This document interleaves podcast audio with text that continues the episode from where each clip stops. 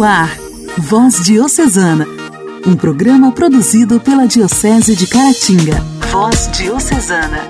Olá! Está no ar mais um Voz Diocesana. Aqui é Clarinha de Carangola, sua amiga de todos os dias, e é um prazer ter a sua sintonia nesta segunda-feira. Iniciamos mais uma semana com as graças de Deus, e eu já posso sentir que será uma semana muito feliz. Padre Daniel de Vermelho Novo nos conta como foi o onzenário e a preparação para a festa da Imaculada Conceição, que acontece amanhã. O paroquiano Aloísio Gentil, da paróquia São Sebastião, em Inhapim, traz um pouco mais do contexto histórico do mundo e da igreja quando Dom Correia foi designado para a Diocese de Caratinga. Padre Marlone mostra-nos a exemplo de Maria como Deus é nosso amigo, um Deus acessível e que está sempre perto de nós. E ainda temos a participação do ouvinte. Então chame mais um amigo para ouvir esse programa de evangelização. Fique conosco! Voz Diocesana. Voz Diocesana um programa produzido pela Diocese de Caratinga. Hoje a igreja também faz memória de um grande santo chamado São Nicolau de Bari, bispo de Mira. São Nicolau é amado e muito querido por todos os cristãos do Ocidente e também do Oriente. Sem dúvida alguma, é o santo mais popular da igreja. Ele é padroeiro da Rússia, de Moscou, da Grécia, das crianças, das moças solteiras, dos marinheiros, dos cativos e também dos lojistas. Por tudo isso, os dados de sua vida se misturam às tradições seculares do cristianismo. A tradição tradição diz que Nicolau costumava fazer doações anônimas em moedas de ouro, roupas e também de comidas às viúvas e aos pobres. Dizem que colocava os presentes das crianças em sacos e os jogava dentro das chaminés à noite para serem encontrados pelas crianças de manhã. Dessa antiga tradição que veio a sua fama de amigo das crianças. São Nicolau é a figura do querido Papai Noel. No advento, temos a oportunidade de redescobrir, melhorar e amadurecer nossa relação com a espiritualidade. Nesse tempo, podemos preparar nossos corações e mentes para acolher o Senhor que vem ao nosso encontro e para renovar também a alegria desse nascimento. Ontem, celebramos o segundo domingo do advento, que podemos chamar de tempo de preparação. Um dos personagens bíblicos que nos remetem à chegada de Jesus é o profeta Isaías, que profetizou sobre a maneira como Jesus nasceria e também como ele poderia ser achado em meio a tantos recém-nascidos. No capítulo 7 de seu livro, no versículo 14, está escrito: Por isso, o próprio Senhor vos dará um sinal. Uma virgem conceberá e dará à luz a um filho, e o chamará Deus conosco. Que nesta semana, tendo em mente essa passagem, peçamos a Deus a graça da vida profética e que possamos ser grandes profetas do reino de Deus, que anunciam que o Senhor está voltando. A alegria do Evangelho. Evangelho. Evangelho. Oração, leitura e reflexão. Alegria do Evangelho. Vamos ouvir com atenção o Evangelho de hoje, proclamado e refletido pelo padre Igor Nepomuceno, vigário da Catedral de Caratinga.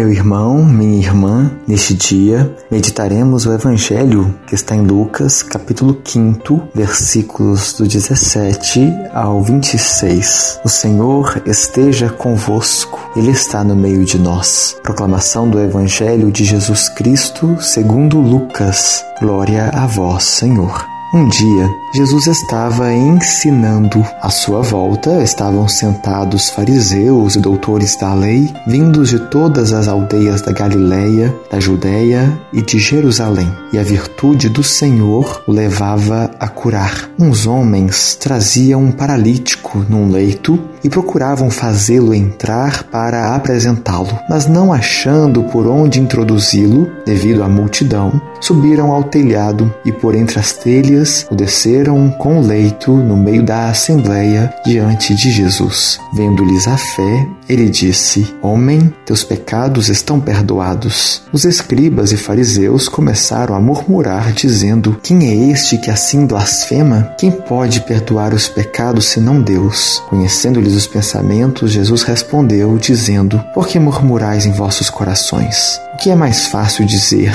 Teus pecados estão perdoados? Ou dizer: Levanta-te e anda? Pois, para que saibais que o Filho do Homem tem na terra poder de perdoar os pecados, disse ao paralítico: Eu te digo, levanta-te, pega o leito e vai para casa. Imediatamente diante deles, ele se levantou, tomou o leito e foi para casa louvando a Deus. Todos ficaram fora de si, glorificavam a Deus e cheios de temor diziam: Hoje vimos coisas maravilhosas. Palavra da salvação. Glória a vós, Senhor. Meu irmão, minha irmã, o evangelho que acabamos de ouvir se inicia com a seguinte frase: Um dia Jesus estava ensinando. Jesus passou por diversos lugares, curando, fazendo bem e era comum ele ensinar, seja no templo ou fora dele, seja na praia ou no campo. Jesus vivia ensinando. E a narrativa que hoje ouvimos se dá diante destes momentos em que Jesus estava ensinando a uma grande multidão. Aliás, vinham pessoas de todos os lugares para ouvir Jesus. Não é em vão que Jesus é chamado de mestre, e assim como o mestre, os seus discípulos também recebem esta missão. São enviados para ensinar aquilo que ele mesmo ensinou. Isto é muito claro ao final do Evangelho segundo Mateus, onde Jesus diz que toda a autoridade foi concedida a ele no céu e sobre a terra e que, portanto, ele enviava os seus discípulos para fazer com que todos fossem seus discípulos, batizando-os em nome do Pai, do Filho e do Espírito Santo e ensinando a observar tudo o que Jesus nos ordenou. Veja, é uma missão da igreja ensinar como o Mestre ensinou, ensinar o que o Mestre ensinou. E é interessantíssimo perceber como Jesus se aproveita das situações para ensinar, que nós também aprendamos disso. No evangelho que acabamos de ouvir, Jesus percebe que os fariseus se questionam quanto ao fato de Jesus perdoar os pecados. E Jesus vai ensinar que ele, filho do homem e filho de Deus, tem este poder de perdoar os pecados. E por isso cura aquele homem e perdoa os pecados daquele paralítico ao qual ele curou. E assim, Jesus manifesta o seu poder, Jesus manifesta a sua divindade capaz de perdoar os pecados. Interessante também notar que este poder Jesus comunicou aos seus apóstolos, conforme podemos ver no Evangelho segundo João, quando Jesus diz: Os pecados a quem perdoardes serão perdoados, aqueles que não perdoardes serão retidos. Portanto, Jesus comunica aos seus apóstolos, à sua igreja, o poder de perdoar os pecados em seu nome é o que fazemos nós, sacerdotes, no, nas celebrações penitenciais, na celebração da do sacramento da reconciliação. Que Jesus nos ajude, a nós que pelo batismo somos seus discípulos missionários, que saibamos ensinar como e o que ele ensinou, ordenou e viveu. Que assim ele nos abençoe e nos ajude.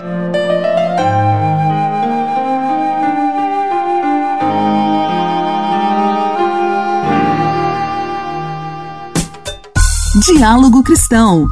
Temas atuais à luz da fé. Diálogo Cristão. Diálogo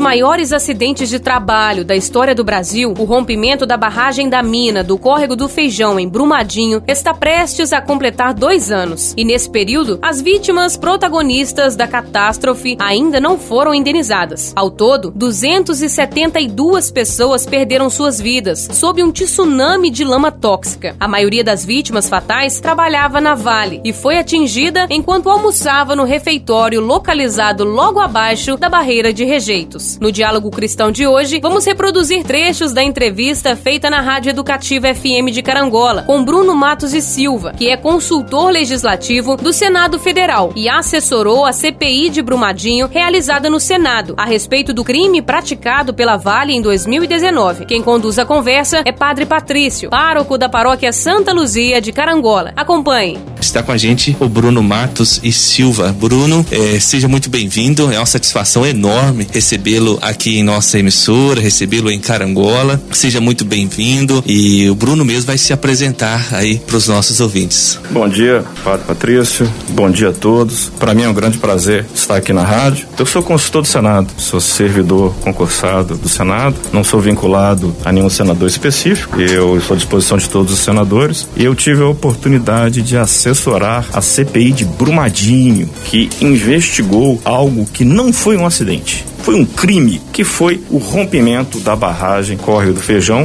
na cidade de Brumadinho, e ela vitimou esse crime praticado pela Vale, vitimou mais de 200 pessoas, faleceram né, mais de 200 pessoas. Eu sou bacharel em Direito pela USP, né, Universidade de São Paulo, fiz mestrado em Direito e Finanças em Frankfurt, na Alemanha. É, no Senado, a minha área de atuação é Direito Empresarial e Econômico do Consumidor, mas eu sou mais conhecido na área de Direito Imobiliário, por causa do meu livro livro Compra de Imóveis, que está na 13 terceira edição, com mais de 20 mil exemplares vendidos. Primeiramente, assim, eu creio que deve ser que foi uma tarefa muito exigente, né? Assessorar a CPI hum. de Embrumadinho. Nós acompanhamos aí por meio né, das mídias esses acidentes, né? Aconteceu em Mariana, depois em Embrumadinho e que você pudesse trazer detalhes, porque você conhece a fundo o que que aconteceu. Poderia dizer também o que que é uma CPI, né? Uhum.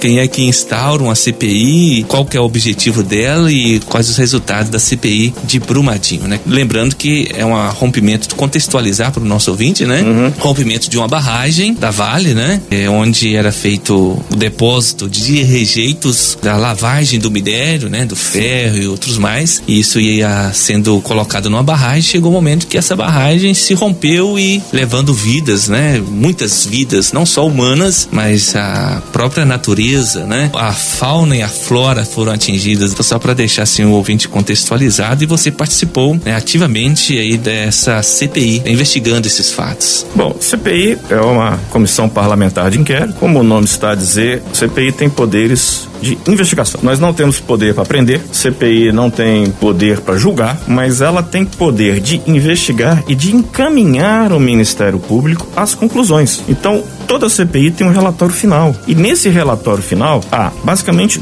duas conclusões a respeito da existência de um fato, no caso, rompimento da barragem, responsáveis, assim, e que providências temos que tomar, né? Então, ou seja, nós encaminhamos ao Ministério Público, isso é uma coisa muito importante, uma sugestão que eles propusessem a ação penal por homicídio doloso, não por homicídio culposo. E apresentamos também projetos de lei, né? Porque essa é a parte positiva de um relatório final de uma CPI. O que podemos mudar na legislação para que desastres como crimes como esse não venham a acontecer. Eu gostaria de, de, enfatizar, não foi um acidente. Isso que eu queria perguntar, né? Porque a gente escuta muitas vezes falar ah, o acidente lá de Brumadinho, o acidente de Mariana, sobretudo, né, por parte das empresas que às vezes fazem até propaganda muito bonitas, né? Que aconteceu um acidente, que estão fazendo tudo para resolver o problema. O que, que de fato aconteceu? Eles sabiam que aquela barragem poderia romper? Como que foi, assim? Qual resultado vocês chegaram? Eles sabiam. E, seu padre Patrício, eu vou apenas mencionar um fato. Pouco tempo antes do rompimento da barragem, foi realizado um encontro internacional de espinal. A barragem de Brumadinho foi usada como exemplo de uma barragem com problema. Como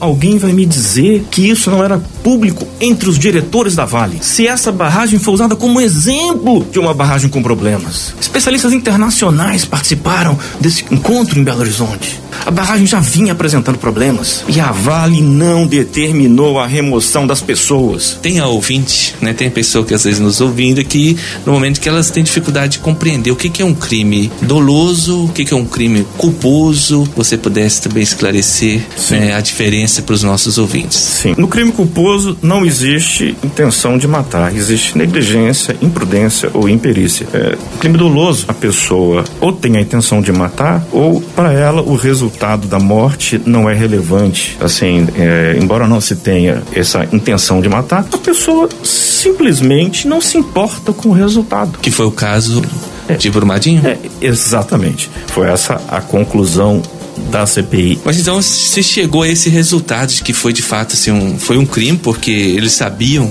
uhum. que mais cedo ou mais tarde aquela barragem iria romper e nada foi, foi feito, né? Esses resultados, né, foram apresentados ao Ministério Público. Você já disse que a CPI ela não tem é, poder de prender, enfim. É, o que, que foi feito? Aquelas pessoas que perderam vidas, uhum. perderam casas, enfim, foram vilas inteiras dizimadas, né? Essas pessoas já receberam casas, você tem essa informação? Seu padre, é muito triste. Nem mesmo as pessoas que sofreram com o desastre de Mariana receberam tudo, tem direito. Nem mesmo Mariana, que ocorreu há já alguns anos. No caso de Brumadinho, ainda falta muito a ser feito. O Ministério Público denunciou quase todas, quase todos os diretores da Vale. O Ministério Público deixou de denunciar o atual presidente da Vale, ao meu ver corretamente, porque ele era, ele estava no Canadá por ocasião do crime de Brumadinho, mas deixou de denunciar duas pessoas que estavam abaixo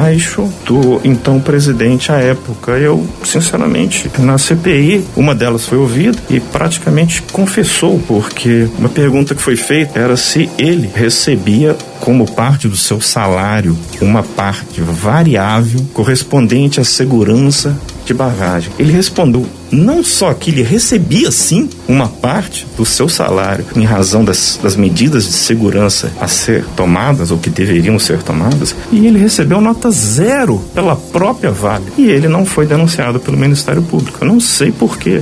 Não sei, eu não, veja, eu não, não sou especialista em direito penal, não li o inquérito policial, eu sei apenas, eu sei apenas o que eu vi como assessor da CPI. Eu, eu queria só explicar um pouquinho mais a respeito da diferença entre um crime doloso um crime culposo. E eu vou fazer uma analogia. Imagina que em uma rua que, em que a velocidade máxima é 60 por hora e uma pessoa resolve andar nessa via a 80 está acima. Então ela está agindo com imprudência. Ela está agindo com imprudência, né? Está sendo imprudente. Se atropelar alguém, é um crime culposo por imprudência. Mas se essa pessoa está nessa mesma via, andando a 200 por hora, não é imprudência. Ela pouco importa. Para ela pouco importa se vai matar alguém ou não. O que aconteceu no caso da Vale, do desastre, que não foi um acidente, foi um crime, é um caso, nessa analogia que eu estou fazendo, de uma pessoa que estava numa via de 60 por hora andando 200. Então a, a barragem já estava apresentando problemas. Se sabia que ela iria se romper ou que havia um risco imenso da barragem se romper. Tanto é que eles mudaram, porque a barragem tem que ser auditada, né? eles mudaram o auditor para receber. A primeira empresa responsável pela auditoria da barragem não quis certificar que a barragem tinha segurança, simplesmente porque não tinha. Eles mudaram.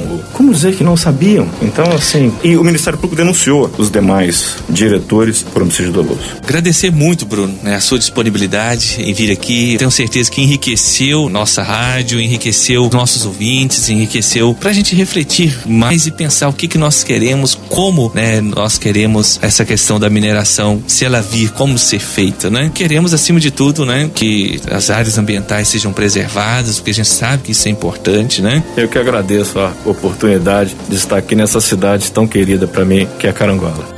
Igreja, Igreja em Ação.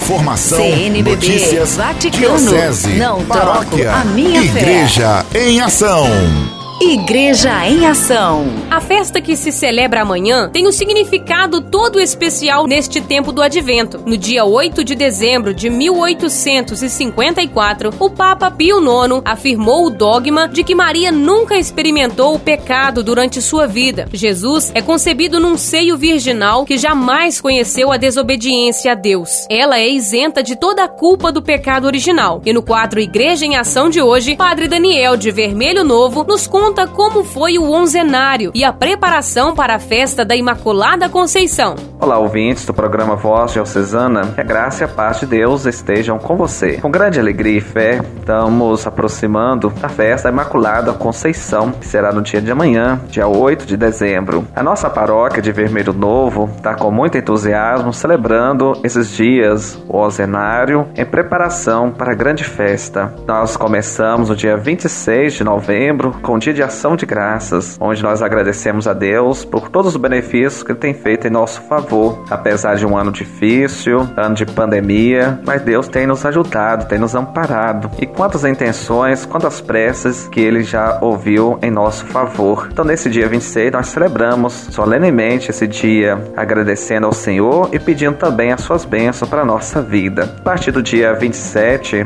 nós iniciamos o onzenário, 11 dias de preparação para a grande festa da Imaculada Conceição. O onzenário conta com o momento mariano, sempre às 18h30. O momento mariano é o momento que nós refletimos sempre um tema. O tema desse onzenário é Com Maria em Família, revestir-se da palavra. Esse tema está em sintonia com o tema da novena de Aparecida deste ano. Nós achamos por bem e copiar esse tema para que nós possamos meditar sobre o valor da palavra de Deus na vida de Maria e nós, seguindo seu modelo de fé, seu segmento, a palavra do seu Filho Jesus, possamos também dar o exemplo de seguidores e ouvintes da palavra. Quem ouve e testemunha a palavra do Senhor, deixar ser revestido por ela. Então, no momento mariano, nós refletimos sempre um tema, nós meditamos a palavra do Senhor e damos a bênção com o Santíssimo Sacramento. Logo na sequência, nós tivemos as missas, sempre com o padre convidado que nos ajudou presidindo a Eucaristia. No dia de amanhã, dia 8 de dezembro, dia da Imaculada Conceição, nossa paróquia terá cinco missas devido ao momento difícil que nós estamos vivenciando por causa da pandemia. Iremos começar logo cedinho, às 6 horas, depois às 9 ao meio-dia, às 15 e às 18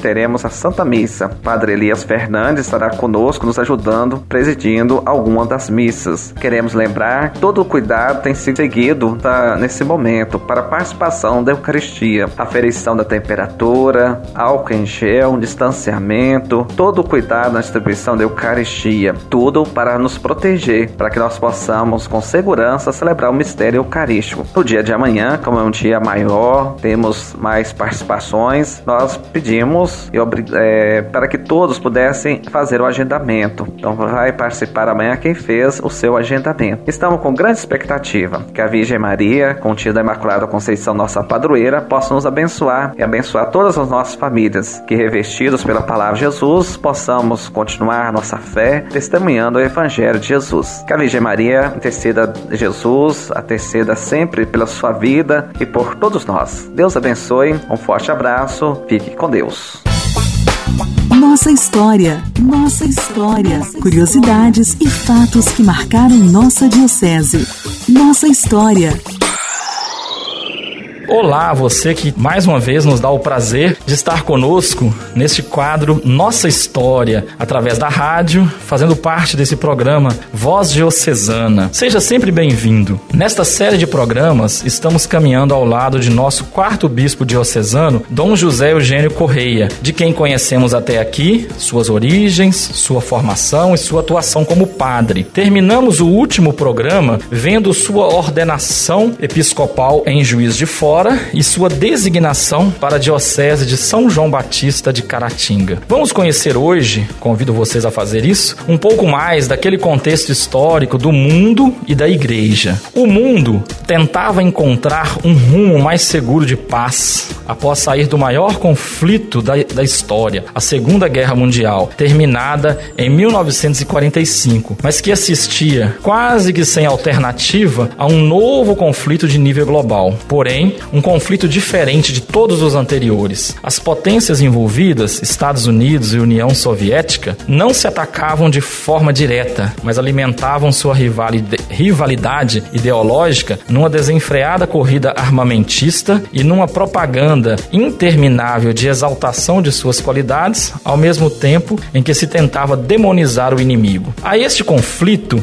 se chamou na história de Guerra Fria, que só terminaria na virada dos anos 80 para os anos 90. A igreja, que fora conduzida por Pio XII ao longo de toda a guerra e chegar até aquele ano de 1957 sob sua direção ainda, veria no ano seguinte uma mudança que muitos interpretaram à época aquilo que pode ser resumido mais ou menos na seguinte expressão: deixa estar para ver como é que fica. Isto porque analisam muitos estudiosos do do, momento, né? Da, daquele momento histórico. É, isto porque, né? O pontificado de Pio XII foi considerado de grande importância e significado na história da igreja, tanto pelo momento histórico da guerra, como também pela própria figura do Papa, considerado de grande preparo para a missão que conduzira. Sua morte em 1958 colocou a igreja numa situação curiosa. Como escolher alguém tão preparado para continuar esta grandiosa missão, né, iniciada e conduzida, né, por Pio XII. Alguns pensaram que a escolha de um cardeal mais velho seria a saída, pois né, muitos imaginavam assim que ele ficaria pouco tempo à frente da igreja pela idade e daria tempo, talvez, para se preparar alguém mais capacitado, assim se pensava. A surpresa veio logo em seguida. O escolhido o Papa João 23, o cardeal Angelo Roncalli, hoje São João 23, chocou o mundo de alguma forma, né? Quando convocou nada mais, nada menos do que um concílio ecumênico que mudaria definitivamente os rumos da igreja, fazendo-a criar o jeito e mais ainda a cara que conhecemos hoje da igreja. É isto aí, caros ouvintes. Este era o mundo e a igreja que se desenhava para o nosso quarto bispo quando assumia a direção da diocese de Caratinga. Certamente, muitos e novos desafios iriam exigir de Dom Correia atitudes de coragem e de entrega ao seu povo. É o que eu convido a vocês a ver com a gente nos nossos próximos programas. Até breve, um grande abraço. A participação de hoje é da Ana Gabriela, de Inhapim. Meu nome é Ana Gabriela, sou da cidade de Inhapim. Gostaria de ouvir a música Pais e Filhos com Legião Urbana e ofereço para todos de Inhapim.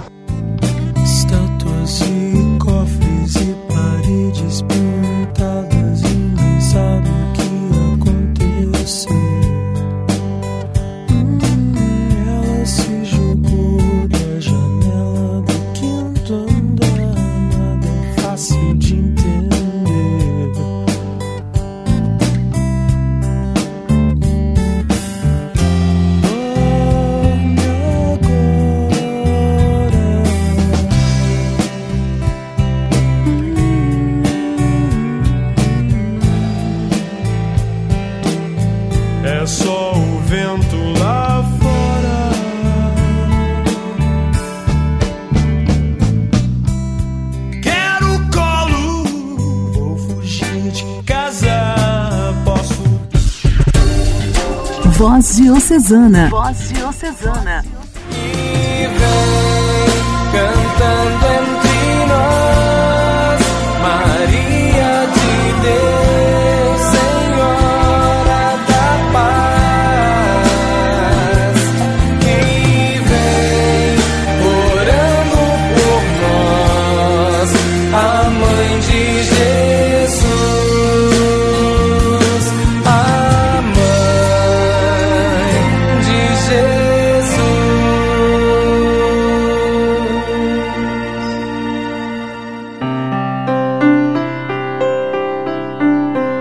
De Deus, paz e bem, aqui é o Padre Barlone e esse é o nosso Momento Mariano. Momento Mariano. Maria foi uma mulher judia do século I. E como uma mulher de sua época e de sua cultura, ela teria participado dos rituais, dos ritos, das práticas do judaísmo, que afinal de contas era sua religião. E essa afirmação parece dispensar explicação, mas às vezes estamos inclinados a pensar em Maria e em Jesus mais como cristãos do que como judeus. Esquecemos-nos de que o cristianismo, inicialmente, ele foi considerado uma seita do judaísmo e não uma religião independente. Omitimos o fato de que Jesus não veio para fundar uma nova religião. Ao contrário, ele veio para estabelecer um novo modo de nos relacionarmos com Deus. O próprio Jesus disse que não veio para abolir a lei, mas para cumpri-la. Ora, e o que isso tem a ver com Maria, né? Você pode estar se perguntando. É, no seu relacionamento com Jesus, Maria nos mostra que Deus não quer o nosso medo, mas a nossa amizade. Deus quer que nos envolvamos numa relação de amor que se prolongará até a eternidade. Uma vez que pode ser difícil para nós imaginar Deus relacionando-se pessoalmente com cada um de nós, Maria nos mostra que o nosso Deus é um Deus acessível. Uma mãe não teme aproximar-se de seu próprio filho. Portanto, Maria nos dá um exemplo de como podemos nos aproximar de seu filho Jesus. E aí, você pensa em Deus como uma divindade distante ou como um amigo íntimo, pessoal? Alguma vez você já pediu a Maria que te ajude a conhecer e amar a Deus mais pessoalmente? Ficamos hoje por aqui, meu querido, minha querida. Até o nosso próximo programa, se Deus quiser. Forte abraço, Deus te abençoe.